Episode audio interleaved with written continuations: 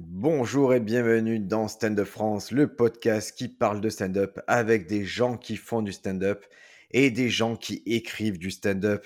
Et aujourd'hui, où il était déjà venu une première fois et c'est un épisode qui a vraiment marché très fort.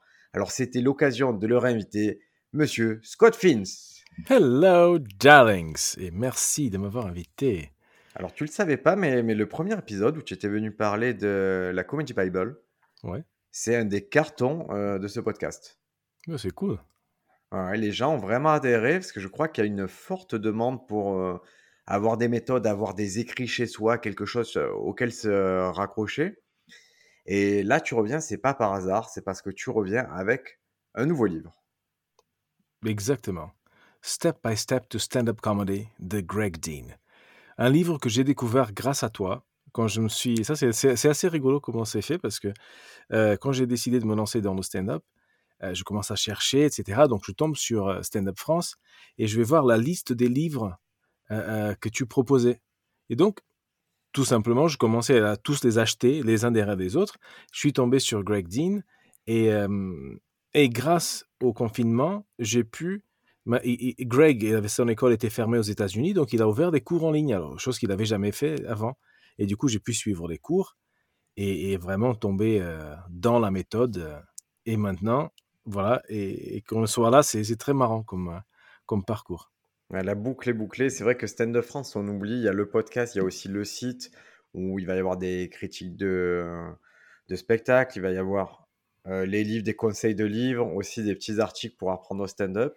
Et c'est cool que tu me dises ça. C'est marrant de boucler cette boucle comme ça. Et je trouve ça très logique que après Comedy Bible, tu proposes bah, une autre méthode qui, à mon sens, et je ne sais pas si tu as confirmé la théorie, pour moi, Comedy Bible, ça correspond aux années 90. Ouais. Et, et Greg Jean, ça correspond plus à la tendance des années 2000. Oui, bah, si tu veux, euh, ils sont très différents comme, comme ouvrage. Il y a un, ou le Comedy Bible, où tu peux commencer très vite à faire du stand-up, et le, le Step by Step, où tu vraiment tu commences à comprendre euh, euh, la science derrière. Et c'est juste, c'est juste une porte d'entrée, parce qu'après, tu tombes dans un truc qui n'en finit plus. Euh, de la neurolinguistique et comment le- les gens sont câblés et comment on réfléchit, tout ça. C'est vraiment... mais c'est, je pense, moins digeste le stand-up step by step, mais plus riche dans le sens où après tu écris sur commande, quoi, sur n'importe quoi. Il y a vraiment une méthode très précise. Il y a l'acquisition de, de mécanismes et de réflexes. Donc, on, on va le prendre parce que c'est vraiment step by step, donc euh, pas à pas, qu'on va apprendre la comédie. Ça ouvre sur quoi ce- cette méthode? Alors, euh, au, début, ça, ça, ça ouvre sur la compréhension de ce que c'est qu'une blague, parce que il y a, il y a la structure de blague. Euh, un exemple que je donne souvent quand je donne des cours, c'est la blague de Paul Mirabel. Un mec très énervé me dit Toi, donne-moi télé- ton téléphone.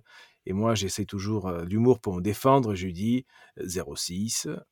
Et ça, c'est une blague qui a, une, qui a une structure parfaite où il y a une ambiguïté dans le setup, qui est Donne-moi ton téléphone. Le mot téléphone est une ambiguïté qui peut être interprétée comme le objet physique, ton iPhone, n'importe quoi, ton objet physique qui vaut de l'argent, mais donne-moi ton téléphone peut être aussi interprété comme le numéro de téléphone. Et là, donc, il y a un setup avec une ambiguïté, un connecteur qui est un mot ambigu qui peut être interprété de plusieurs, au moins de deux façons, voire plus, et le punchline qui va révéler la réinterprétation qui fait l'humoriste de ce connecteur. Et ça, ça déclenche un rire involontaire et, qui, est, qui est automatique. Et on commence par là, par comprendre que l'humour est au moins une chose qui a au moins deux interprétations et que quand on exploite les ambiguïtés, on peut créer des blagues. Donc, on commence par comprendre ce que c'est qu'une blague. Et après, on apprend à en écrire. Alors, c'est vraiment la base, à mon sens, de comprendre ce qu'est une blague. Euh, ce que tu appelles setup, on a tendance, nous, à l'appeler prémisse, du coup. Oui, c'est le même mot. C'est, c'est, ça représente la même chose. Le setup, c'est le sujet de la blague. C'est vraiment là et contient tout le sujet de la blague. Donc, il y a toutes les informations qu'il faut pour comprendre la blague. Et c'est, euh, un peu comme si, euh, dans un scénario, on lit intérieur jour, euh, intérieur jour appartement. Dans le setup, il y a ça. il y, a, toutes ces informations nécessaires à la compréhension de l'histoire, elles sont là. Puis après, il y a cette petite partie euh, qui fait la transition, c'est l'angle. Et mmh après, il y a le gros virage, ce cette fameuse punchline, cette découverte qui fait, bah, qui réinterprète quelque chose. Et dans le cas présent, c'est vrai que ça réinterprète le mot téléphone. Et ça a l'air d'une structure, on peut se dire, putain, ça ne marche que dans cette blague. Mais je vous assure, vous pouvez vérifier toutes les blagues à punchline. On la retrouve, cette structure, d'une façon ou d'une autre. Ben oui, oui, oui, on la retrouve. Euh, on la retrouve partout parce que la structure est là. Euh, parce que bon, l'humour peut, peut, peut, euh, peut arriver par plusieurs biais, mais un des biais surtout sur, dans le stand-up, c'est cette réinterprétation linguistique d'un mot, d'une intention, d'une situation. Et des fois, le, connecteur, justement, c'est assez, est assez difficile à, comprendre quand on, quand on, commence à apprendre la méthode, parce qu'on se dit, OK, mais est-ce que c'est un mot qui peut être ambigu? Mais des fois, ce n'est pas forcément un mot, c'est des fois une raison pour quelque chose par exemple, ce matin, j'ai couru 5 km. Et il n'y a pas d'ambiguïté linguistique là-dedans. J'ai couru 5 km. Et bon, la, punchline peut être plusieurs choses. Peut être devant un Rottweiler ou devant un Doberman. ah, ok. Et là, le connecteur va être la raison pour laquelle j'ai couru 5 km. Et ça, c'est un exemple qui est dans le livre. La raison, parce que le public. C'est compliqué. Non, non, mais c'est toujours cet exemple, peur d'emmerder les gens. Non, non, pas du tout. C'est vraiment, je pense que les gens qui écoutent le podcast là, ils veulent comprendre en quoi consiste la méthode. Et là, la méthode, dans ce cas précis, elle vous amène à poser une question. Si on dit ce matin, j'ai couru 5 km, ce que Greg Jean vous amène à vous poser comme question, c'est OK, quand vous dites ça, quelle est la question que les gens vont se poser? C'est pourquoi? Pourquoi il a couru 5 km Et la réinterprétation, c'est-à-dire l'humour, va porter sur le fait qu'ils attendent un certain pourquoi, une réponse à cette question-là, et que vous allez en apporter une autre. Donc il dit clairement, pourquoi euh, on court 5 km ben, Peut-être parce qu'il est pas sportif, peut-être parce qu'il euh, voilà, c'est une habitude, c'est un jogger. Et toute la science de la réinterprétation, c'est d'amener une explication qui n'était pas celle qu'ils attendaient, en l'occurrence parce que le Rottweiler courait derrière moi. Exact. Et c'est ce qui est, beau et ce qui, pour moi, est assez profond dans, cette, euh, dans, dans, dans la méthode de Greg Dean. Bon, parce que moi, je suis passionné de linguistique. Et, et c'est vraiment les attentes et les suppositions. Euh, parce que le cerveau a horreur du vide. Donc, dès qu'on dit n'importe quoi, une phrase, les gens ou l'interlocuteur va imaginer un scénario dans sa tête. Euh, quand tu demandes à quelqu'un que tu veux draguer tu dis, tu veux aller boire un coup un de ces jours? C'est pas ça que tu es en train de dire. Tu t'en fous d'aller boire un coup un de ces jours. Ce que tu veux, c'est savoir si cette personne peut, peut euh, s'intéresser à toi. Euh, dans, dans le livre, mon grand-père est mort tranquillement dans son sommeil. Tout ce qu'on dit, après, le vocabulaire du stand-up, c'est aussi un truc tout le monde galère un peu parce que ça n'existe pas vraiment. Tout le monde bidouille un petit peu avec les mots. Selon Greg Dean, le setup, ce sont les mots qui sortent de la bouche de l'humoriste pour la première partie de la blague. Et si on dit mon grand-père est mort tranquillement dans son sommeil, tout ce que l'on sait, c'est que le grand-père est mort tranquillement dans son sommeil. Le public, quand il entend ça, il va imaginer, dans une grande majorité du public, va imaginer que le petit papy est dans son lit, euh, tranquille, au lever du jour, avec la famille autour. Il a les mains croisées comme ça sur la poitrine. Il vient de dire ou euh, euh, il, dort paisiblement et, après il s'arrête de respirer et il est mort. Et voilà, c'est tout un scénario super mignon de ce qui se passe. Mais quand dans le livre, mon grand-père est mort tranquillement dans son sommeil, par contre, les passagers de son bus, ils étaient en train de gueuler. Et là, tu dis, ah ouais, ah ok, il est mort tranquillement dans son sommeil au volant d'un bus. Il s'est endormi, il a eu un accident. Ah, c'est pour... Et les autres gueulaient, c'est pour ça. Et c'est marrant parce que les, les, suppositions, les attentes, c'est quelque chose que, que on, fait automatiquement parce que notre cerveau est câblé comme ça.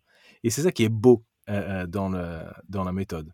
Et la méthode de Greg Jean explicite très bien ça. Il dit que la première partie, euh, ça raconte une première histoire.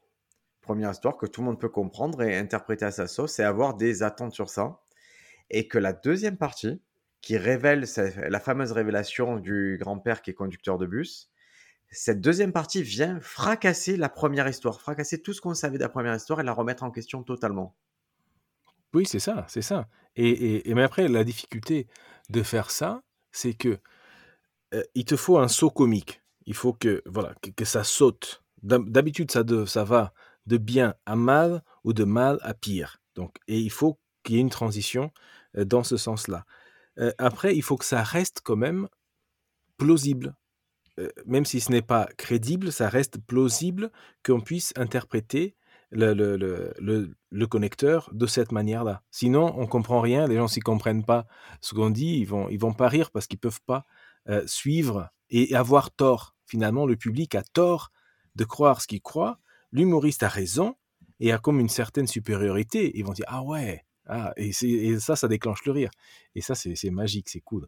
Et donc, dans cette méthode, ce qu'on détourne, c'est vraiment la prémisse. Mon grand-père est mort euh, tranquillement dans son sommeil on s'imagine, on se dit, ok, le public, il va penser qu'il est mort dans son lit. Il va penser que c'était quelqu'un de bien, quelqu'un de paisible, quelqu'un qui était apaisé, quelqu'un qui, euh, qui, a une mort douce, la mort qu'on souhaite à tout le monde. Et, ce, et c'est ces suppositions-là que l'on va essayer. On sait que forcément, la punchline va porter sur le fait de détourner ces suppositions-là et qu'elle va répondre à cette question-là, qu'elle va pas faire exploser ce postulat. C'est ça. Et une fois qu'on a compris euh, euh, les, les, mécanismes euh, de, C'est un truc assez particulier avec cette méthode, parce que tu apprends d'abord ce que c'est qu'une blague, les différentes parties euh, euh, de, la blague, ce qu'il ce a fait marcher. Ensuite, tu apprends comment créer des blagues dans cette structure à partir de très peu. Et ensuite, tu apprends à revenir en arrière pour réparer, pour corriger les blagues que tu as déjà écrites. Et ça, c'est vraiment un voyage que je, franchement, pour tous les, auditeurs, je recommande vraiment de se forcer à apprendre, de se forcer à ralentir son cerveau un maximum. Parce que nous, en tant qu'humoristes, ce qu'on veut, c'est le punch, ce qu'on veut, c'est le rire, et on saute directement à ça très rapidement et très souvent, alors que euh, on peut faire mieux des fois. Et aussi, c'est une méthode sans déchets, et ça, c'est génial. Parce que souvent, le problème quand on, veut écrire du stand-up, c'est on, commence à taper directement. Euh, bonsoir à tous, je suis ravi d'être là, au, bar, machin, et euh, ma grand-mère, je sais pas quoi. Et quand ça marche pas, tu dis merde, et tu jettes tout. Ou tu as, envie d'écrire une blague sur un hélicoptère. Et tu commences, ah, j'étais dans un hélicoptère, machin, machin, et si ça marche pas, tu perds beaucoup de choses. Alors qu'avec la méthode de Greg, tu commences par une opinion négative sur un sujet, donc ta prémisse de punch, que tu vas transformer en prémisse de setup. Avec la prémisse de setup, tu vas écrire plusieurs. Bah, c'est compliqué, c'est long. Alors, on va, va, va, faire les. On va les faire dans l'ordre déjà. Ce qu'il faut savoir avec la méthode de Greg c'est que il a un précepte qui est très simple. Si ça ne sert pas à la blague, ça ne sert pas à la punchline, vous ne l'écrivez pas. Donc, c'est-à-dire, il n'y a pas de gras dans cette affaire-là il préconise vraiment une un certain sens de l'épure. Donc vous allez vous retrouver avec des blagues. Deuxième truc, c'est qu'il offre, oui, la structure, mais il offre aussi plusieurs outils qu'il appelle le prospecteur, la mine, et qui vont avoir plusieurs vertus. Un, il va être de vous trouver des prémices. Euh, l'autre, il va vous permettre d'aller dans les blagues. Et vraiment, il y a toute une méthode. Si vous la suivez radicalement, vous allez avoir à la fois les prémices et à la fois l'intention de la blague. C'est pour ça que Scott, quand dit vous arrivez avec quelque chose de négatif, une prémisse négative, en fait, ça fait vraiment partie de sa méthode d'aborder un sujet d'une certaine façon, puis de renverser la table pour faire la blague. C'est ça. Mais tout ça, c'est très explicite. Il y a des outils. Il a vraiment cette, cette histoire de mine et de prospection est-ce que tu peux expliquer les deux, ces deux parties-là, la prospection et la mine, s'il te plaît, et vraiment dire méthodiquement comment ça se passe? Ok, donc moi je m'embrouille toujours avec euh, la mine et, le, euh, et, la carte. Parce que le prospecteur, c'est le, c'est le, c'est le, c'est comment dire, c'est le, système global. Après, tu as la mine et la carte. Euh, la mine, si je me, si je me trompe pas, tu vas passer d'une, d'une idée négative à des setups. Et ça, on pourrait un, de ces jours faire, faire un truc où on part vraiment et on commence euh, d'une idée négative sur un sujet et on arrive à avoir des setups. Alors ça se passe comment? On commence par le ce qu'on appelle le sous-texte dans, dans l'humour, c'est une opinion négative sur un sujet. Le sujet ne doit pas être ni trop général, comme l'univers, ni trop spécifique, comme une cellule d'ADN. Donc, quelque chose, par exemple, euh, euh, le sport n'est pas une bonne chose parce que le sport c'est une c'est des catégories. Si on, a des catégories, c'est pas c'est pas intéressant. On veut par exemple le foot. Une fois qu'on a le foot, on décide le foot. Autour du foot, il y a des on peut faire une liste d'associations de, de, mots euh, hors jeu, euh, coup franc, penalty, etc., carton rouge. Donc tout ce qui se passe autour. Et on commence à voir des détails parce que c'est dans les détails qu'on trouve les blagues. Euh, avec ça, cette liste, on, a de côté. Ensuite, selon l'opinion négative que l'on a euh, euh, du foot, par exemple, j'ai entendu des gens dire que le foot, c'est que 11 mecs qui courent en caleçon derrière un ballon. Donc on peut imaginer que l'opinion de cette personne est que le foot est futile, ouais, inutile. Le foot ne sert à rien. Donc on prend cette opinion négative sur le foot et on dit le foot ne sert à rien. Ça, ça va être notre prémisse euh, euh, générale de notre sketch. Parce que si les gens rigolent une fois à une chose, ils peuvent rigoler cinq ou dix fois. Donc, si le foot vrai qu'on parle beaucoup, on parle beaucoup d'unité de blague, mais ce que préconise à la fin Greg Jean, c'est quand même d'avoir toute une série de blagues, ce que moi j'appelle une phase sur un sujet précis. C'est-à-dire qu'au lieu de, faire, de redémarrer à zéro à chaque fois une prémisse, un punchline, c'est de continuer à taper sur le clou et d'exploiter notamment avec un système sans trop dévier qu'il appelle de tags, c'est-à-dire de petites blagues qui sont connectées sur le principe à la première, mais où vous économisez une grande partie de la prémisse, c'est-à-dire que vous gagnez en rythme au fur et à mesure vous ajoutez des blagues. Exact. Et ça, pour ça, pour ce, cette parenthèse, je recommande aux gens de regarder euh, un sketch de, Alban Ivanov. Euh, c'est quand il couche avec sa mère ou un truc comme ça, il arrive. Euh, c'est l'alcool, je pense, ça s'appelle. Et c'est très intéressant. Et tu as déjà rigolé au scénario, après il te fait 4 ou 5 vannes en gardant le même scénario, donc c'est une économie de temps et de, mots qui est, qui est considérable. Et tu es déjà en train de rire de ça. Pourquoi il te parlerait maintenant de, des déclarations d'impôts de, Staline? On s'en fout. On a déjà un truc qui est chaud. Donc, on continue avec les tags. Euh, mais en revenant à l'histoire du foot, si le foot est inutile, on va dans, la première partie du système d'écriture de Greg Dean, on va renverser la table, comme tu disais, et au lieu de dire que le foot est inutile, on va donner l'opinion contraire ou on va euh, inverser cette, euh, cette phrase pour dire que le, foot, le foot est, est essentiel. Ok, le foot est essentiel. Ça, ça va être notre prémisse de setup. Ça veut dire que c'est euh, la base des setups que l'on va écrire va être, va être va partir de, l'idée que le foot est essentiel. Et euh, la façon dont j'explique ça, c'est dis-moi que le foot est essentiel sans me dire que le foot est essentiel. Voilà, c'est un peu... Euh, euh, parce que c'est dur, des, fois, des gens galèrent avec ça. Mais je, pour un exemple, une phrase d'exemple pour dire que le foot est essentiel, je peux dire on ne peut pas vivre sans foot. le foot est indispensable à la vie le foot est ma raison d'être. Euh, et une fois qu'on a dit le foot est, euh, indispensable, le foot est indispensable, j'ai mon setup. Maintenant, avec mon setup, je vais voir le foot est indispensable et je vais regarder s'il y a un mot qui peut être ambigu dans ce setup que je peux réinterpréter pour faire une punchline.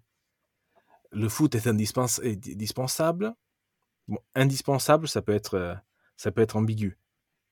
Parce qu'il y a des choses indispensables pour vivre, mais aussi des choses indispensables pour. Euh, qui sont, qui c'est, euh, c'est une exagération, quelque part. et, et, du coup, tu peux réinterpréter indispensable pour qui le foot est indispensable. Genre, le foot est indispensable pour les cons. Oh, le foot est indispensable si t'as pas de cerveau. Ou le foot est indispensable. Je sais pas, pour, pour, euh, euh, pour les Marseillais, je sais pas, d'un truc dans le genre. Et Ça quand tu fais plusieurs essais, donc tu as plusieurs setups, et ensuite, avec ça, tu peux aller jusqu'à jusqu'à la punchline sans perdre de trucs. Parce que si tu te trompes et tu vois que tu as fait une blague nulle, tu, elle n'est pas jetée. Tu peux revenir en arrière, un pas en arrière, et suivre dans la mine, tu suis un autre tunnel. Et tu prends un autre connecteur, une autre interprétation, et tu vois le résultat que ça donne. Donc c'est le- carrément le exponentiel comme système d'écriture. Voilà, vraiment le concept, c'est vous poser une prémisse et après vous tentez quelque chose. Si ça fonctionne, vous le gardez, vous l'améliorez. Si vous voyez que ça n'adhère pas, que ça fonctionne pas, qu'il y a un problème de que ce soit de compréhension ou d'efficacité, vous revenez vraiment, vous enlevez juste la partie comique et hop, vous la rechallengez, mais vous avez gardé la, base, l'idée, c'est-à-dire même la direction, vous avez la même. Et c'est ça qui est très puissant dans ce système-là, c'est que au final, vous allez trouver beaucoup de prémices qui sont qui demandent qu'à enclencher une punchline, que des endroits où il faut juste trouver la punchline. Et c'est pas grave si vous la trouvez pas de suite, si vous la trouvez après six semaines, ou si c'est quelqu'un qui vous dit, hé, en fait, tu devrais dire ça à la fin. Bah, ça marche. Ben oui, ben oui. Et ce qui est bien, euh, euh, moi je trouve, c'est que euh, comme tu pars d'une opinion négative et honnête en tant qu'humoriste quand tu débutes le truc, ou si tu es un professionnel ou tu écris pour d'autres gens, tu vas demander quelle est l'opinion honnête de la personne pour laquelle tu écris.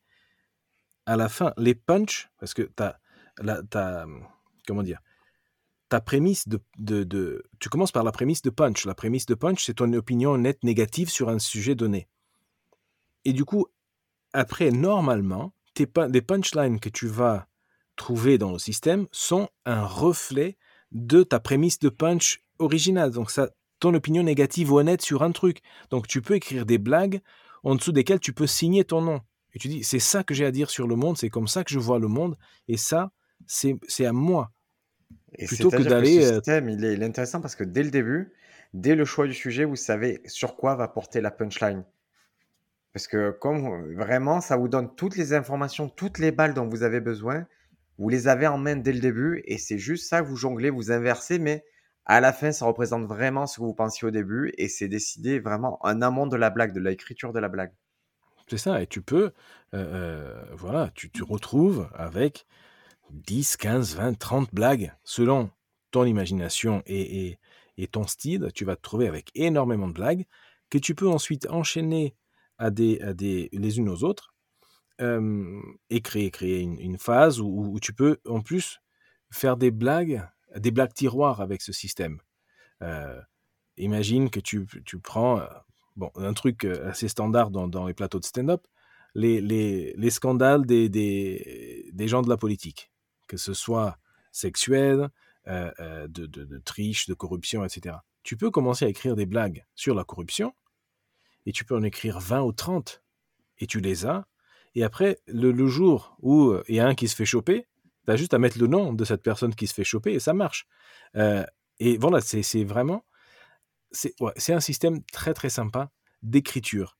Mais je pense que la puissance de la méthode va au-delà de, de, de l'écriture. L'écriture, c'est très bien, mais après, euh, Greg, les conseils qu'il te donne d'écrire de façon serrée, ça c'est vraiment quelque chose de, de, très important. Parce que, et on le voit, euh, si tu commences à écrire, quand tu écris ton, ton, passage, tu commences à écrire je suis ravi d'être là, il fait beau, euh, etc., tu vas, tu vas forcément adultérer ce texte une fois que tu es sur scène. Et au lieu de dire je suis ravi d'être là ce soir, tu vas dire je suis vraiment ravi d'être là ce soir, c'est vraiment un, bar sympa, vous avez l'air tous très sympas. Et tu vas élargir ce que tu as écrit. Alors ce qu'il dit, c'est écrire le strict minimum euh, pour mémoriser, pour arriver à, faire, à faire ce que tu dois faire.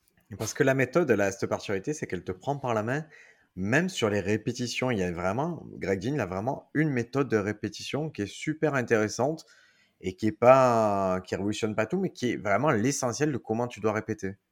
C'est ça, c'est ça. C'est exactement ça. Répète dans les conditions dans lesquelles tu aimerais jouer.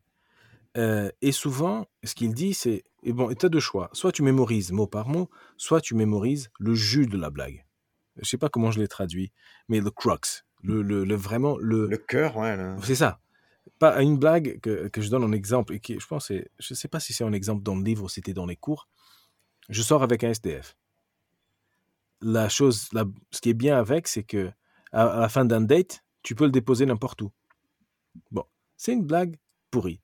Mais le concept de, de, de cœur de blague, c'est quoi? C'est SDF, sortir avec un SDF ou une SDF et déposer n'importe où à la fin d'un date. Donc, si tu t'autorises à ne pas encoder toutes les émotions que tu dois jouer le jour de ton, de ton spectacle, tu peux arriver sur scène avec tes émotions du jour et les jouer ou les incorporer dans ton passage. Si tu écrases un chien, comme disait Tarantino, tu, vas, jouer au théâtre tu écrases un chien sur le, chemin, tu ne peux pas jouer de la même manière que la veille.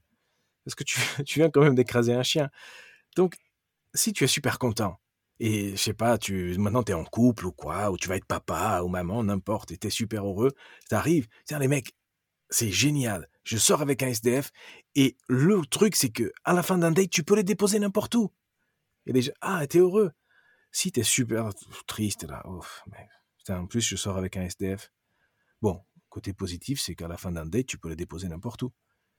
Et donc, tu gardes, et ce que, préconise Greg, c'est déjà, c'est d'une, mémoriser uniquement le, le, cœur de la blague, donc les informations essentielles pour que la réinterprétation soit comprise, acceptée et, qu'elle déclenche le rire, et aussi de répéter en im- images, son et sentiment.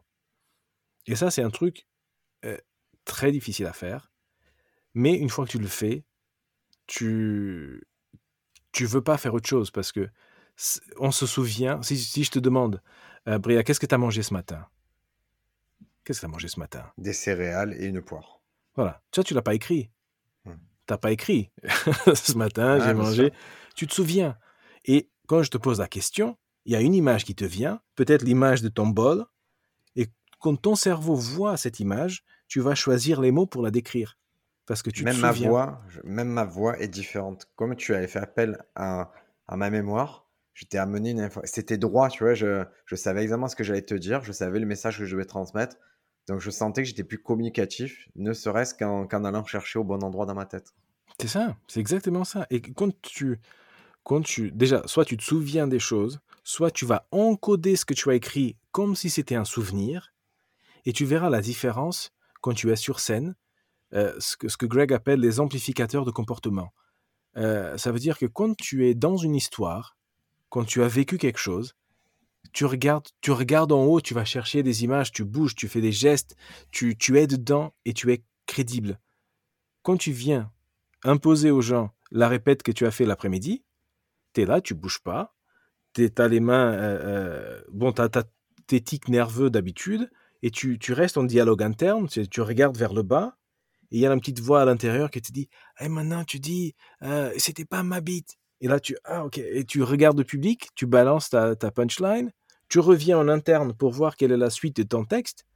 Et ce qui est rigolo, c'est quand on voit dans les, dans les stand-up amateurs, des gens qui se trompent ou qui sont interrompus, ils sont ah euh, bon euh, j'en étais où et tu les entends revenir genre trois phrases en amont enchaîner les mêmes trois phrases pour c'est un peu comme tu, quand tu dis l'alphabet tu vois qu'est-ce qui vient après le K?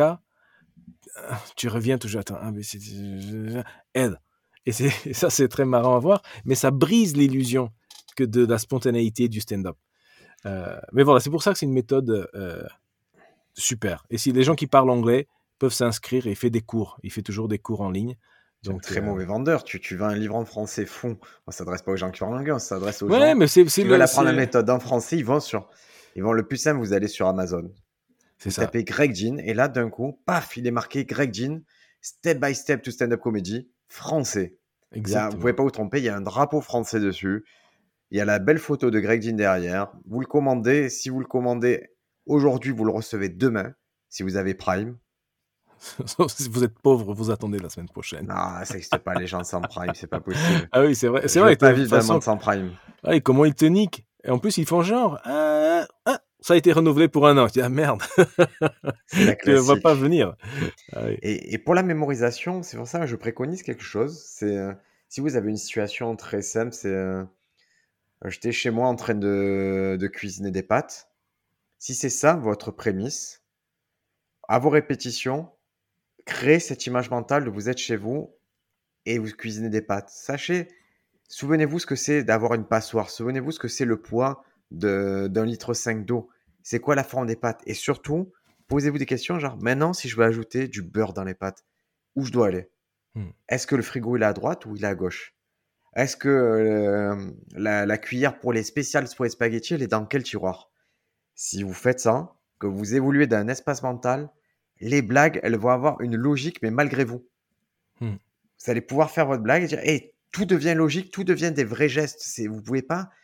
Quand on fait des pâtes, on fait pas, on se coupe pas les mains comme pour faire des maracas. Quand on fait les pâtes, on a une certaine attitude, on attend, on est posé, on touche le gaz, on enlève un couvercle. Et c'est ça qui va faire crédible. Et moi, je ne retiens les blagues, je retiens les mots essentiels et je retiens juste les décors. C'est comme ça que j'apprends. Et ça, c'est oui, très important. dans les cours avec Greg, on travaillait euh, euh, justement le travail dans l'espace. Par, par, par, exemple, le petit geste quand tu fais un téléphone, souvent c'est, le petit doigt devant, le pouce qui va à l'oreille, et tu vois, salut et tout. Alors que non, on ne tient pas un téléphone comme ça. Donc si tu veux mimer une, une, conversation au téléphone, bah, comment tu prends un téléphone quand tu parles au téléphone? Donc prends-le. Et, et surtout, souvent, les objets disparaissent. Ouais, salut. Et juste la personne ouvre la main et le téléphone a disparu.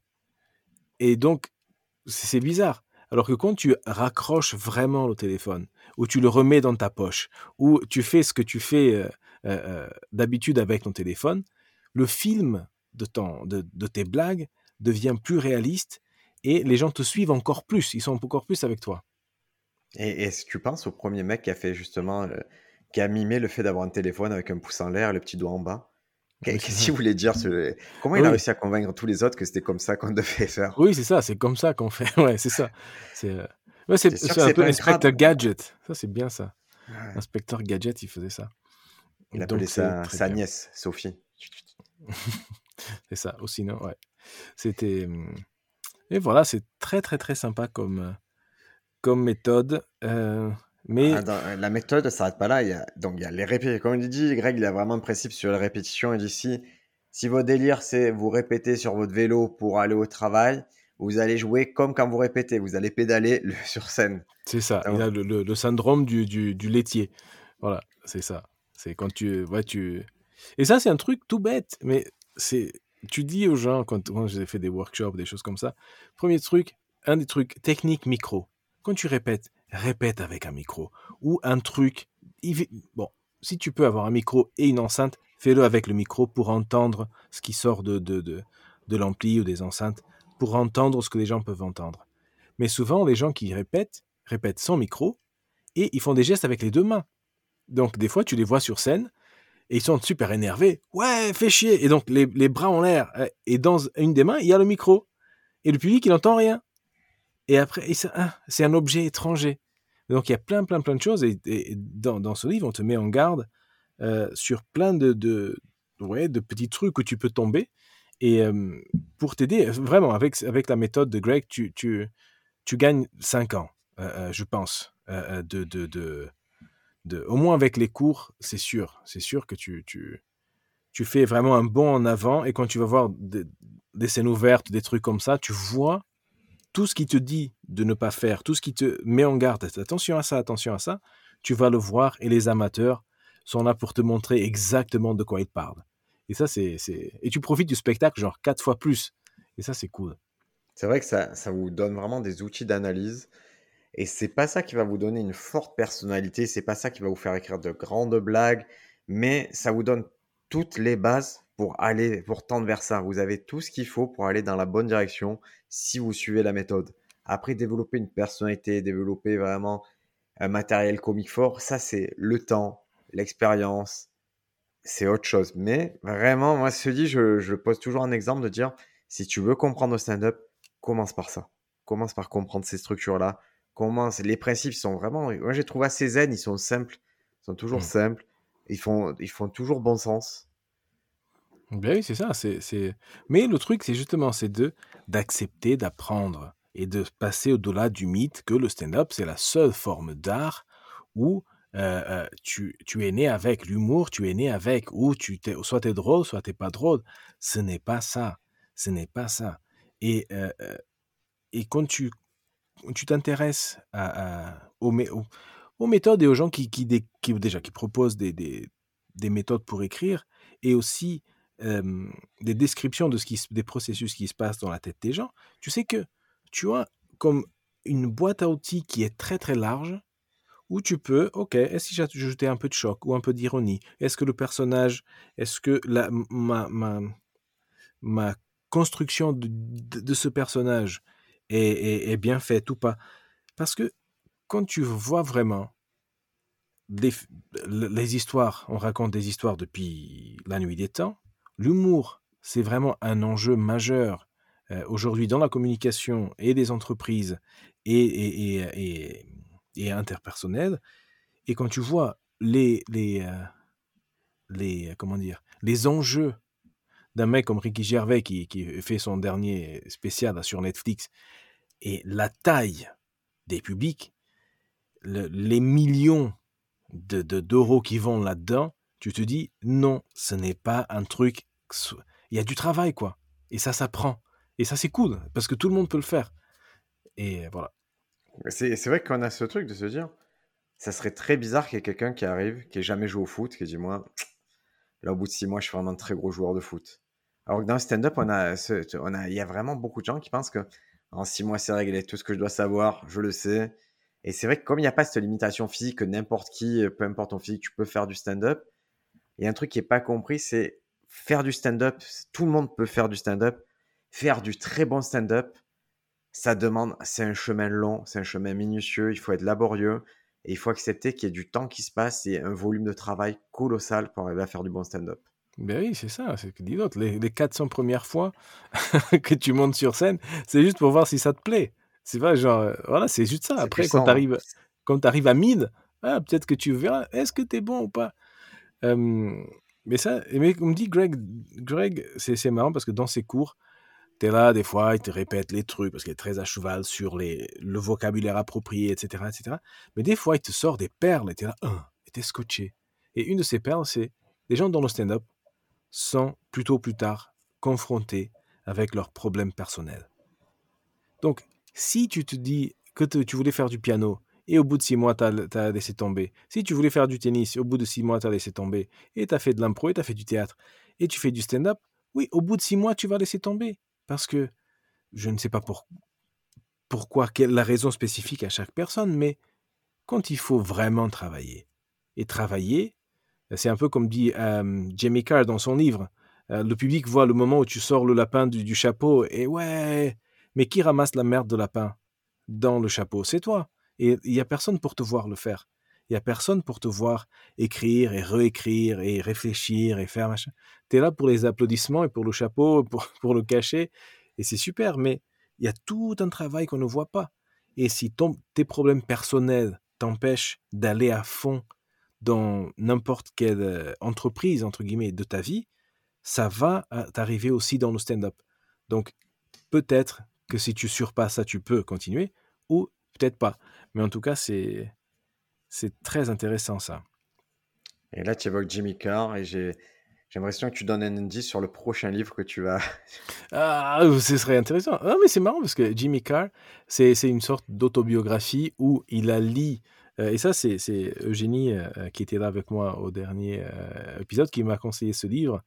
et, qui, je pense que c'est même dans le, dans le podcast qu'elle a, elle a parlé de cette histoire du lapin, où il explique pourquoi il a commencé à faire du stand-up, etc. Et qu'à la base, il n'avait rien de, de qu'il prédisposait à être très drôle ou à être euh, euh, très connu. Mais euh, son conseil, c'est trouve ton, ton, ton edge, ton, ce à quoi tu peux être bon et penche-toi sur ça. Et finalement, lui, c'est les blagues de beat. Voilà. il, il, c'est le dick joke. Moi, mon marché, c'est le dick joke. Et être, et, d'être limite et d'être vulgaire. Et c'est ça. Et je veux être animateur télé. Finance. Peut-être, c'est un gars qui vient de la finance ou quelque chose Oui, c'est ça, où il gagnait ça. très bien sa vie. Et il a, il a écrit ce livre qui est pas connu dans le milieu du stand-up. Je crois que c'est un livre qui est écrit à quatre mains en plus, et c'est en collaboration, mais qui est, qui est sur la comédie, qui est vraiment sur la comédie en tant qu'art. Et donc, il est plutôt intéressant ce livre à, à posséder. Ouais, ouais, et c'est et ce qui est bien quand tu voilà, mais c'est toujours ça, c'est être curieux et avoir cette, euh, cette attitude de, étudiant éternel où tu sais que ton chemin va être d'apprendre, d'apprendre, d'apprendre. Là, mon dernier livre que j'ai lu, c'est Ha, la science derrière l'humour. Et il y avait le punchline, et là, il parle de jabline. Et ça, waouh, jabline, c'est un peu des informations que tu mets dans le setup pour euh, euh, préparer le public, à le mettre le public dans cet endroit pour que le punch soit plus efficace. Le Euh, jab en boxe, c'est vraiment c'est le, c'est ce fameux, c'est le petit coup de poing du bras avant qui va masquer ben, la- le fameux punch du bras arrière qui est plus puissant. Et c'est vrai que ça, c'est une belle image hein, de, c'est je vais un peu taquiner et, et masquer ce que je fais pour, C'est ça. plus fort. Et c'est génial quand j'ai vu ça. Ah ouais, j'avais jamais entendu ce mot appliqué à ça, jabline. Et c'est génial. Et euh, mais depuis voilà, depuis le jour où j'ai je suis tombé sur sur ton site et sur les livres que tu commençais, je commence OK, la comédie. Et après et. Et après il y avait un autre c'est How to Write Funny de Scott Dickers. Et, et je commence. OK, et il y a le, le 2 et donc je, je, je lis le 2 et le 3. Après je dis OK, bah ça c'est la structure comique. Mais la structure comique, c'est un truc. Il te faut apprendre la structure dramatique. Oh putain, structure dramatique. Et Aristote. Et vas-y. Et ça s'arrête jamais. C'est génial. Même dans le stand-up, dans les livres purement stand-up, il y a Playfully Inappropriate qui est, qui est encore une autre méthode qui est très intéressante. Il y a aussi un guide euh, en tant que euh, metteur en scène de, de stand-up qui existe par un Écossais qui, qui apporte d'autres perles. Et à chaque fois, vous dites, je pensais, je pensais en savoir pas mal. Et lui, il remet un peu en cause tout le reste. Mais je crois aussi que c'est dans notre évolution, dans le stand-up, il y a un moment, il faut construire les bases, euh, vraiment les bases physiques. Une blague, ça s'écrit comme ça. Puis après, il faut un peu plus de tactique. Et puis après, il faut de, de, la subtilité. Et c'est normal que chaque livre apporte une petite pierre à l'édifice. Et ça vaut le coup de vraiment toujours étudier, étudier, étudier votre art. Et je suis très, très circonspect face aux gens qui disent Non, moi je regarde pas spectacle, je regarde pas stand-up, ça pourrait m'influencer. Ah oui. Euh, ça serait bien que ça t'influence en fait. oui, c'est ça, c'est ça. J'aimerais savoir ce que tu regardes. ah oui, c'est ça. Les influences que tu as. C'est euh, après, je comprends parce que c'est très facile. Euh, euh, genre la blague du proctologue, moi j'ai envie de faire un top, un top mid de, de blagues de proctologue. De combien de fois j'ai entendu des artistes différents faire raconter la même histoire du toucher rectal euh, et du machin, et qu'après il faut payer. Mais, euh, mais si tu vois d'autres et tu vois le, le, le- là par exemple dans le dans le dans le Ricky Gervais, bon après il faut aimer, mais euh, quand il dit, il fait la première blague, ouais, tu sais, le stand-up c'est un mec euh, sur scène. Après il dit ah sexiste. Non, il y a plein de femmes euh, connues qui, faut, qui sont drôles. Par exemple, euh, euh, et là les gens rigolent, il explique que c'est de l'ironie, ce qu'il fait, etc. Et un peu, genre quelques secondes après, il revient à la même, à- au même truc. Bah oui, il y a plein de, femmes qui sont, qui sont drôles.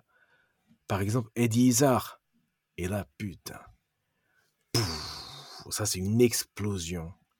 Parce que c'est, voilà, juste, waouh. Il prouve un point en plus, il prouve vraiment un truc qu'il avait posé avant. Ah il oui, prouve exactement ce qu'il voulait dire.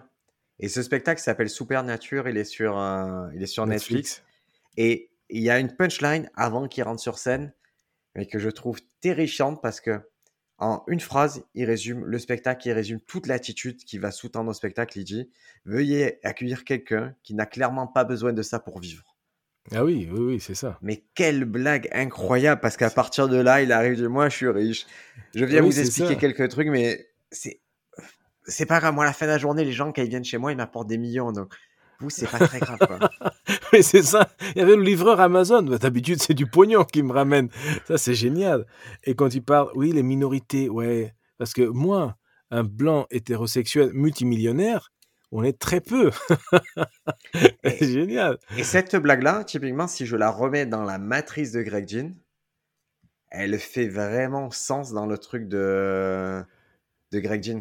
Bah oui, bah oui, bah oui, bah oui. Minorité, c'est quoi une minorité? Et finalement, quand tu, quand tu vas interpréter minorité, euh, c'est même, euh, disons que c'est même plus vrai que les, les euh, comment dire, les attentes du public. Parce que maintenant, tu dis minorité, tu penses LGBT et des gens racisés. Voilà. Mais minorité, c'est le plus petit nombre d'une catégorie quelconque dans la société. Donc, des mecs blancs multimillionnaires, il y en a très très peu. Et moi, j'en fais pas partie. ouais, c'est brillant. Il a, euh, vraiment un truc brillant sur ça. je vous recommande très... Super Nature. Mais Et oui, pour en revenir à notre ami Greg Jean, il, a, il, a, cette méthode qui, fait, euh, qui fait sens. Toi, tu as décidé de la traduire. Donc, c'est. Euh, parce que la première fois, je me souviens sur Comedy Bible, c'était une traduction, mais c'était aussi une grosse adaptation. C'est-à-dire que tu avais fait, avec Eugénie, vous avez fait un gros travail de, de donner plein d'exemples français. C'est-à-dire, au lieu de vous contenter des exemples américains, quoi, vous aviez tout repris sous le prisme de OK, comment on peut expliquer ça à des gens qui vivent en France? Là, c'est le, même principe que tu as appliqué? Bah, Là, il y a, euh, disons que euh, les blagues, bah, il y a toute une partie avec des blagues sur la poste, où ça reste un petit peu quand même basé sur l'expérience américaine. mais le but, c'est juste d'expliquer le mécanisme du, truc en restant le plus fidèle possible à ce que l'auteur a écrit en anglais. mais je pense que les principes restent clairs. Et même des fois, quand on a des blagues qui ne sont pas très très drôles, l'important c'est de comprendre le mécanisme. Une fois que tu as compris le mécanisme, tu peux, tu peux l'adapter. et c'est ça. Mais je profite pour plugger un peu.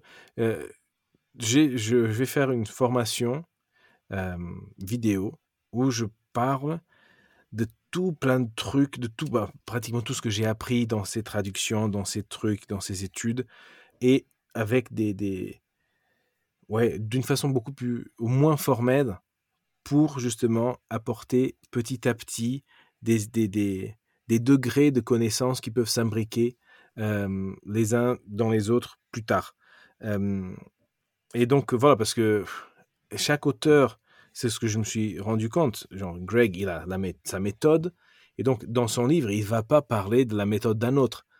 Et donc eux, ils sont, ils sont tous très, très... Euh, ce qui est bien, c'est leur bébé, et c'est leur gagne-pain. Donc ils veulent pas non plus que ce soit un truc très, très général où tu, où tu regroupes un petit peu le savoir. Mais je pense que, en tout cas pour moi, dans ma situation, à la fin d'un passage, quelqu'un me demande Qu'est-ce que tu en penses? Je dis Waouh La personne a fait genre 10 minutes. Je dis Mais de quoi tu parles? Qu'est-ce que je pense de quoi? Non, en général. c'est dur, ça, ces trucs-là. Qu'est-ce que tu redis à ça? Et souvent, les gens, ils sont pas prêts. Ouais, je sais pas ça t'arrive, ils sont pas prêts à entendre ce que tu. Si vraiment tu as écouté, si vraiment tu as été attentif, que tu as un avis, moi je trouve que des fois, les gens, ils sont pas prêts à entendre ce que tu veux vraiment leur dire. Ouais. Donc, euh, c'est. Et c'est souvent, méfiez-vous de ça quand vous demandez des retours. Moi, je trouve que c'est rarement le bon moment après un passage d'avoir des retours. Ah bah oui. Si vous voulez des retours un peu motivés, tout, Dites, et tu, es libre pour un café cette semaine, ça me ferait très plaisir que tu me dises un peu ce que tu penses de, ce que tu as vu ces derniers temps chez moi. Et là, ça se passera beaucoup, beaucoup mieux. Et si vous joignez à ça un petit mail en récapitulant ce que vous avez fait, oh là là, ça pourrait être, très, ça pourrait être bien plus productif que juste euh, à chaud. Exact. Ça, c'est très, très, très important. Euh, oui, parce que le feedback, c'est c'est un, un, thème, c'est le thème d'un autre podcast, d'un autre épisode, parce que euh, moi, voilà, je me méfie beaucoup. Déjà parce que j'arrive, souvent, j'arrive même pas à parler aux gens parce que quand tu étudies, tu développes un vocabulaire, un truc que pour toi, tu vois, tu, en quelques mots, tu, tu transmets une idée d'un sujet de quel, de quel tu parles. Par exemple, si tu parles de, de ouais, d'écrire serré ou d'écrire large, tu parles des setups, des punches, des machins, des pauses, etc. tu commences à parler et tu vois la personne devenir blanche et le petit gendarme qui est derrière des yeux qui, qui gère, il se barre, il n'y a plus personne. Et quand tu es à chaud, en plus, tu fais 10 minutes et je sais pas, tu dois avoir genre 5 secondes de, de, de, de, de, souvenir de ce que tu viens de faire. et pour toi, il y a une blague qui a super bien marché, du coup, tu es super content de tes 10 minutes, ou une blague qui a foiré et, et tu crois que c'est super nul. Mais avec, au moins avec la méthode de, de, de Greg dans les cours qu'on faisait avec Greg, le feedback était exclusivement et uniquement feedback de solution. Toi, tu dis un truc si tu as une technique à suggérer pour améliorer, pour changer le truc. Dire c'est drôle, c'est pas drôle. Non. Euh, aucun, ces feedbacks je vous le répète, ça n'a aucun intérêt de dire c'est drôle. Vous n'êtes pas juge de paix. Oui, c'est ça. C'est ça. C'est. Mais bon, après, comme tu dis, si tu demandes du feedback, savoir à qui tu le demandes, déjà, d'une, parce que si à tes proches et tes amis, ils t'aiment, donc euh, ils ne ils veulent pas que tu te fasses humilier, ils veulent que tu réussisses, et ils vont projeter leur peur et leur, euh, truc sur toi. Donc, donc ça, on enlève. Et ils ont peur de te blesser, parce que peut-être qu'ils veulent coucher avec toi, peut-être qu'ils veulent aller à ton anniversaire ou quoi, donc ils vont pas te le dire. Les autres comiques qui sont là-dedans, bah, souvent, ils, toi tu les fais pas rire et eux ils te font pas rire, ou euh, euh, tu as un avis. Euh, ouais, tu peux pas dire des choses. Tu peux pas être honnête avec les gens parce que tu vas les vexer. Et du coup, c'est très galère de demander du feedback et d'avoir du feedback. Ce qui fait que des fois, on s'entretient dans des merdes et tu vois des gens qui font la même chose pendant des années et c'est toujours aussi nul qu'au début. Et, les gens, ah ouais, non mais il faut assumer. Moi, mon conseil préféré, c'est quoi que tu fasses, assume, sois toi-même et euh, éclate-toi. C'est le, top 3 des conseils. Et ce qui change à mon sens quand on hiérarchise un peu, c'est-à-dire si demain je viens prendre des cours avec toi, et je, là, dans ce cas-là, on se met dans des positions où moi je suis prêt à accepter un feedback parce que c'est ton rôle. Ben et toi, tu es prêt à me le donner parce que tu étudies ce que je fais, tu as l'après-midi, c'est-à-dire on a bossé ensemble avant, et quand je le fais sur scène, tu vas pouvoir me dire, hé, la, pomme, elle est tombée un peu loin de l'arbre, ou là, c'est est-ce que vraiment ça que tu voulais dire, comme ça que tu voulais dire? Est-ce qu'on pourrait pas envisager de refaire ça comme ça? Et c'est pour ça que je recommande, comme tu disais, éternel étudiant, placez-vous toujours dans le cas où il y a quelqu'un au-dessus de vous, que ce soit un metteur en scène, que ce soit un prof de stand-up, un coach, ou fois qui puisse vous faire ces retours-là, parce qu'au bout d'un moment, nous ne sommes plus à même à nous regarder objectivement et on a plus ce recul-là où on n'a pas cette mécanique-là qui fonctionne très bien chez nous. C'est vrai. Et l'avantage quand tu as un prof euh, ou, ou euh, un, père que tu, à qui tu fais confiance, et là on revient au truc du Comedy Bible, quand tu as un Comedy Buddy, un partenaire de comédie que tu, à, qui tu fais vraiment confiance, tu sais que ce que cette personne veut est ton succès. comme quand tu as un prof. Moi, je suis très, très, très, très, très rentre dedans avec mes élèves. Parce que euh, euh, je, veux qu'ils s'expriment honnêtement. Et donc, quand, je, sens qu'ils me racontent de la merde, je dis non, ça, j'ai déjà entendu. Je veux ce que toi, tu as de différent. Et, une fois qu'on a ça, on sait que ça peut être dur à entendre, ça peut être euh, très technique, mais tu sais que le, coach, c'est un peu le, coach sportif qui te dit vas-y, encore une pompe. Parce que, parce que lui, il gagne rien à te faire faire une pompe de plus. Mais, c'est toi que tu peux le faire et il sait ce que tu vas gagner en poussant un petit peu. Quoi. C'est ça. Alors que les, les, un peu les gens qui, qui après sont, sont ouais, qui partagent la scène avec toi ou qui font du stand-up aussi, ce qu'ils veulent, c'est leur succès. Et ils ont leur vision de ce que ça doit être. Et, et, tu trouves de tout. Et, et donc, euh, ils n'ont pas tes intérêts en priorité. Et ça, c'est. Euh, ben, il faut s'y habituer, quoi. Ouais, et c'est pour ça que je dis vraiment, moi, ce système de. J'hésite pas à faire payer, entre guillemets, les conseils ou les cours parce que je trouve que ça hiérarchise, ça, au moins, ça me met dans une position et tu sais pourquoi je te fais ces retours et tu sais ce qui me motive. C'est qu'on est dans une relation d'enseignement et moi, je suis là que pour que tu développes ton art. Et ça fait pas plaisir les choses, je vais te dire, euh, c'est pas cool, mais je vais être le seul à pouvoir te les dire à ce moment-là parce que les autres, ils n'osent pas te les dire. Ils te laissent dans une situation où tu es, tu es moyen. Et moi, je suis vraiment pas là pour que tu sois moyen. Je suis là mmh. pour que tu t'exprimes à, ton plein potentiel. On n'est pas là pour faire des stars, clairement. On ne sait pas le faire. Ben oui. Mais on est vraiment là pour vous exprimer les choses au maximum.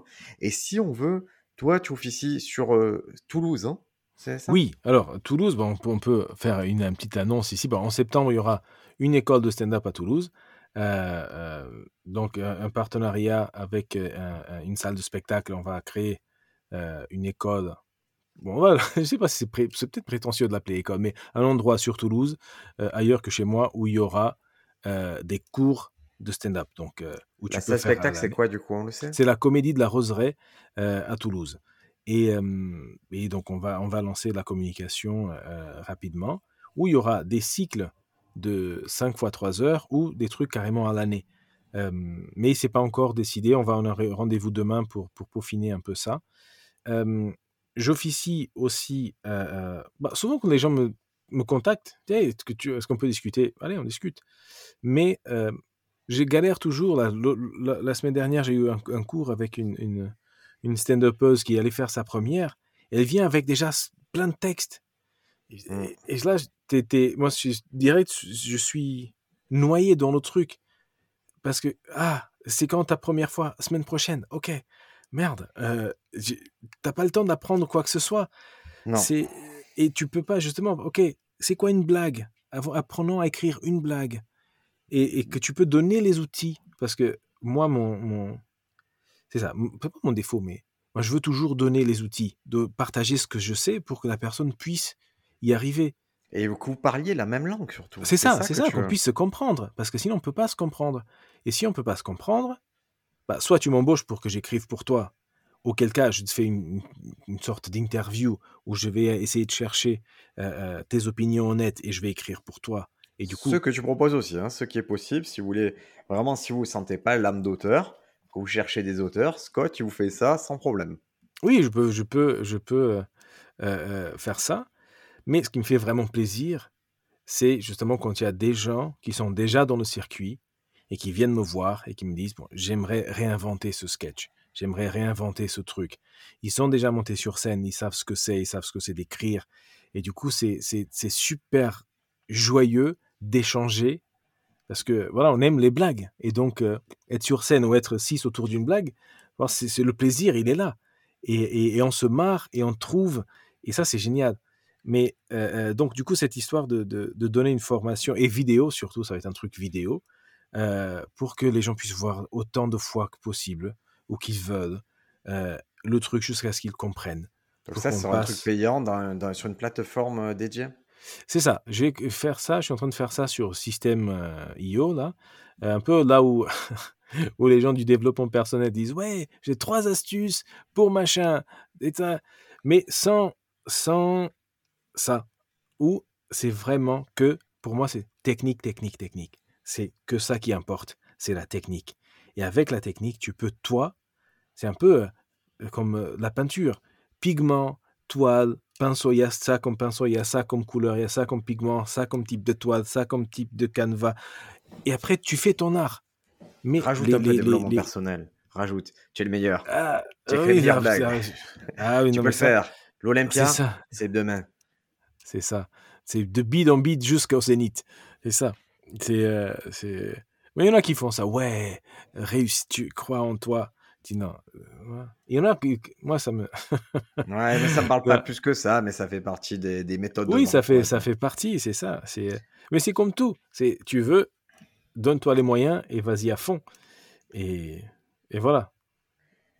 On va arriver à l'heure de podcast. Allez. Donc, on va passer au moment traditionnel où je vais te demander de prendre tes notes, puisque tu écris des blagues régulièrement, de prendre ton téléphone ou tes notes et de me dire la dernière blague que tu as écrite ou la dernière idée que tu as eue de blague. la, la, euh, la dernière blague, c'est tu sais que t'es gros quand tous tes t-shirts deviennent des crop tops. voilà. C'est, ça m'est venu comme ça parce que je suis gros et on voit mon bide en dessous de mon t-shirt, des fois. Et, là, si on rapporte le truc de Greg Jean, tu sais que tu es gros quand? Eh ben, Forcément, ça met une question quand quoi? Et c'est ça que, qui a été réinterprété. Et vous voyez que dans cette blague, je a, je peux pas trop enlever de mots. Hein. Il n'y a, pas grand chose à enlever. Y a, si j'enlève un mot, la blague, c'est plus du français. Donc, euh, il n'y a pas de grade dans cette blague-là. Non. c'est bien, c'est bien. Il n'y a pas de gras dans cette blague, c'est bien. Tu vois, c'est. un vocabulaire. dernier truc que j'ai noté, mais je ne sais pas quoi en faire, c'est que j'ai entendu un mec dire on essaye de faire rimer ambition et tradition. Ben, ça rime déjà, en fait, c'est une rime riche. Ben oui. C'est comme euh, ambition et prostitution. Mais ça, c'est plus dur à accorder, mais ça rime aussi. Quoi. Ambition et, tradition. Ouais. Mais je, travaille autour de cette idée-là de, de rime riche. Et voyez que c'est. Certaines idées, elles vont mettre longtemps à, à aboutir parce que des fois, on n'a que la prémisse, on n'a que la petite étincelle au début, mais il ne tient qu'à vous à y croire et à la développer et à en parler. Là, je vais, là quand on va raccrocher avec Scott, on va se dire, hey, qu'est-ce que tu penses d'histoire d'ambition et tradition Et on va dire, ah, peut-être que tu pourrais. J'ai une suggestion pour ça. Genre, tu as un truc en mode politique. On essaye de faire rimer euh, ambition et tradition. Bah, ça y est. ça y est, merci. ouais, c'est con. Euh, mais là, la réinterprétation, c'est un discours politique. Euh, l'innovation, d'ambition, etc. Donc c'est ouais, ouais. je pourrais passer deux heures de plus juste avec ça. Et si on veut retrouver ton livre, j'ai rappelé toutes tes infos. Ça se vend sur Amazon. Il y a un format Kindle à 19,67, un format broché 24,97. Euh, ça s'appelle Step by Step to Stand Up Comedy. C'est en français. C'est vraiment, ne confondez pas, c'est l'édition française. L'édition française, elle a la particularité d'être aussi vilaine visuellement que l'édition américaine. C'est vrai un vert pomme affreux, mais il a cette vertu d'une bibliothèque. Vous pouvez jamais le louper ce livre-là. Vous le prenez direct, là, tu le mets. c'est ça, c'est ça, c'est ça. Ouais, parce que des, des, trucs sympas. Ah oui, c'est ça. Mais le truc sympa, stylé, tout le monde fait maintenant. On est dans l'ère Instagram, mais un truc moche comme ça, il faut l'assumer. Et tu sais ah qu'il est unique.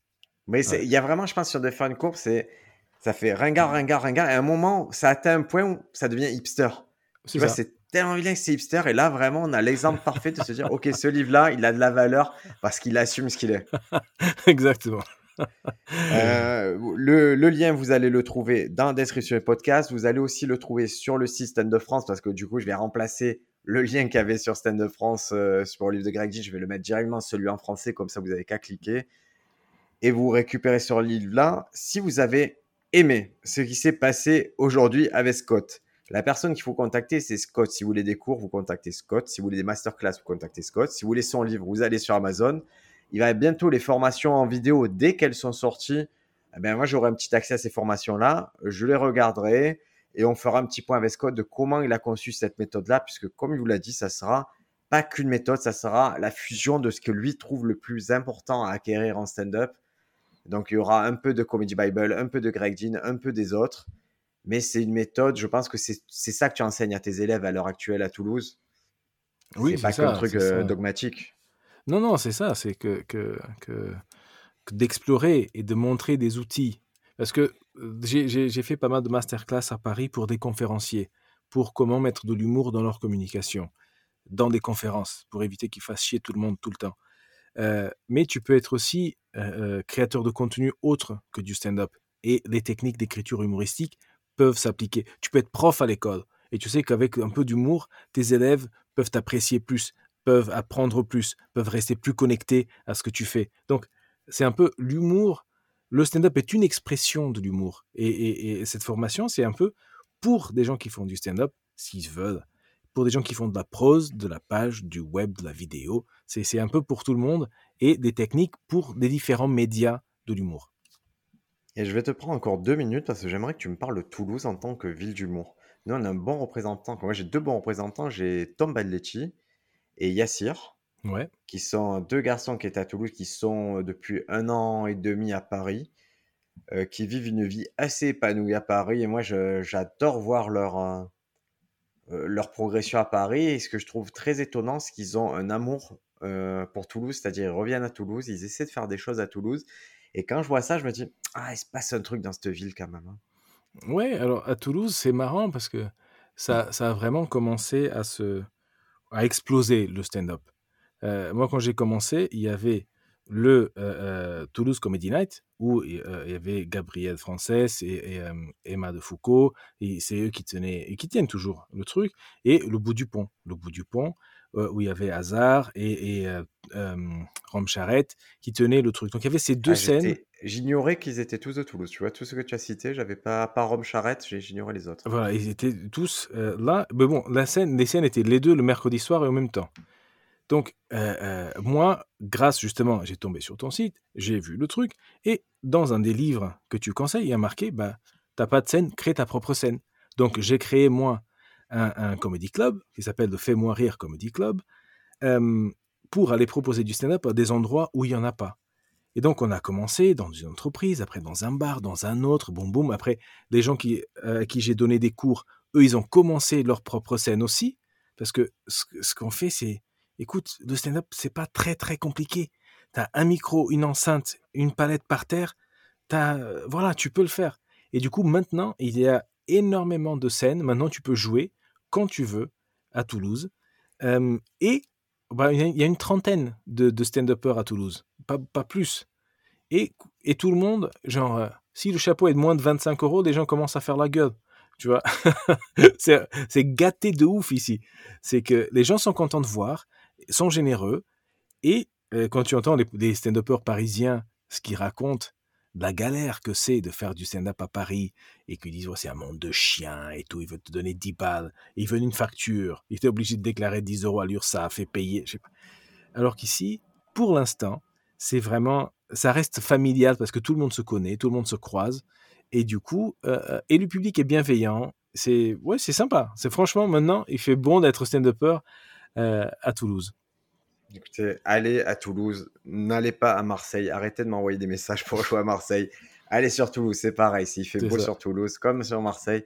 Et pour tout vous dire, l'expérience que, que, nous, on peut éprouver à Marseille, elle ressemble vraiment à ce que tu décris, c'est-à-dire on a encore gardé une unité plutôt familiale où on se connaît presque tous, où on est un peu plus du double. Hein. on est plutôt dans les 70-80 personnes qui jouent régulièrement, mais ça va. On a un groupe WhatsApp où tout le monde se peut se parler.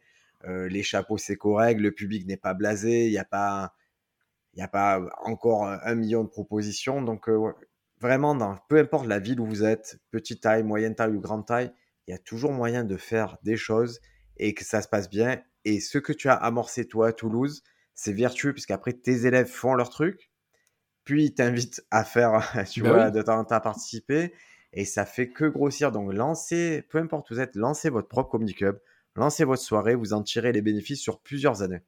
Bah oui, c'est sûr, c'est vrai.